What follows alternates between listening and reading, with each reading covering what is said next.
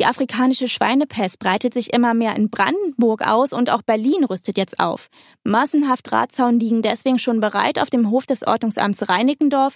1,60 Meter ist der Zaun hoch, wird dann aufgestellt, wenn bei uns der erste Fall in Berlin auftritt. Warum jetzt aber trotzdem Reinickendorfs Bezirksstadtrat Sebastian Mark sagt, Liebe Berliner, liebe Brandenburger, esst doch bitte mehr regionales Schweinefleisch. Und Bauer Hans-Peter Dietrich aus Fährberlin sagt, dass eben nicht nur Schweine betroffen sind, sondern auch andere Nutztiere und sogar der Energiebereich. Das alles hören Sie in dieser Podcast-Folge. Hallo, ich bin Julien Heinrich. Berlin live podcast.de Das Top-Thema heute in Berlin und Brandenburg. Vorab gesagt, das Virus ist für den Menschen komplett ungefährlich, hat aber trotzdem extrem negative Auswirkungen auf die komplette Landwirtschaft in Berlin-Brandenburg, wenn man es nicht in den Griff bekommt.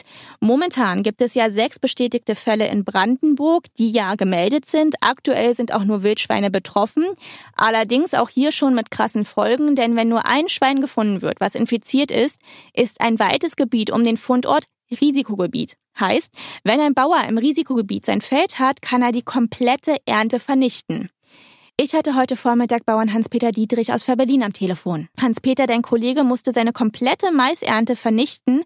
Du meintest gerade, das war ursprünglich das Futter für seine Rinder auf dem Hof, was er ja jetzt nicht mehr nutzen kann. Aber auch viele andere Bauern, die ihre Felder außerhalb des Risikogebiets haben, haben jetzt Angst, dass sie nicht mehr ernten dürfen. Äh, warum? Die Rotten nicht in Bewegung sind, die Wildschweinrotten. Und wenn so ein Mais zu lange auf dem Feld steht, dann wird er zu trocken und dann siliert er nicht mehr gut und dementsprechend ist der Futterwert natürlich auch nicht mehr da, beziehungsweise der Energiewert, wenn es in die Energieerzeugung geht. Und davor haben jetzt alle eigentlich noch mehr Angst, dass halt gesagt wird, man möchte nicht die Rotten in Bewegung setzen, es darf kein Mais mehr gehäckselt werden. Das ist so noch, was so da mitschwenkt, was den meisten Leuten gar nicht bewusst ist, weil natürlich dann nicht nur die Schweinebereiche betroffen sind, sondern auch die Energiebereiche beziehungsweise die Kuhhalter weil die brauchen ja den Mais für die Ration ihrer Milchkühe. Ja, kein Futter für die Nutztiere, keine Verwertung der Ernte oder auch die Angst, selbst wenn man sich nicht im Risikogebiet befindet, nicht ernten zu dürfen, um die Wildschweinrotten in den Feldern nicht in Bewegung zu setzen. On top kommt noch, dass der größte Schweinefleischabnehmer wie China weggebrochen ist. Viele Bauern leiden darunter wirtschaftlich extrem. Heute Mittag hatte ich dazu Reinickendorfs Bezirksstadtrat Sebastian Mark am Telefon.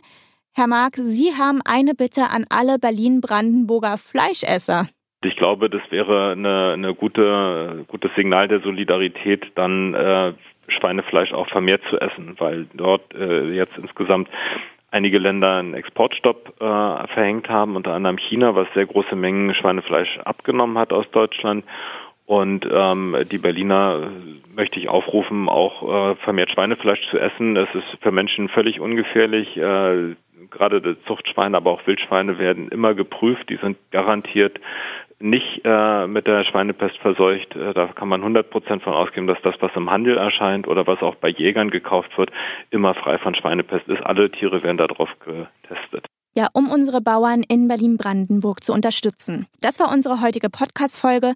Falls Ihnen die Folge gefallen hat, können Sie Berlin Live gerne auf Ihrer Lieblings-Podcast-Plattform abonnieren. Aber natürlich gibt es auch alle Folgen zum Nachhören auf berlinlivepodcast.de. Hören, was passiert. berlinlivepodcast.de. Das war das Top-Thema heute in Berlin und Brandenburg.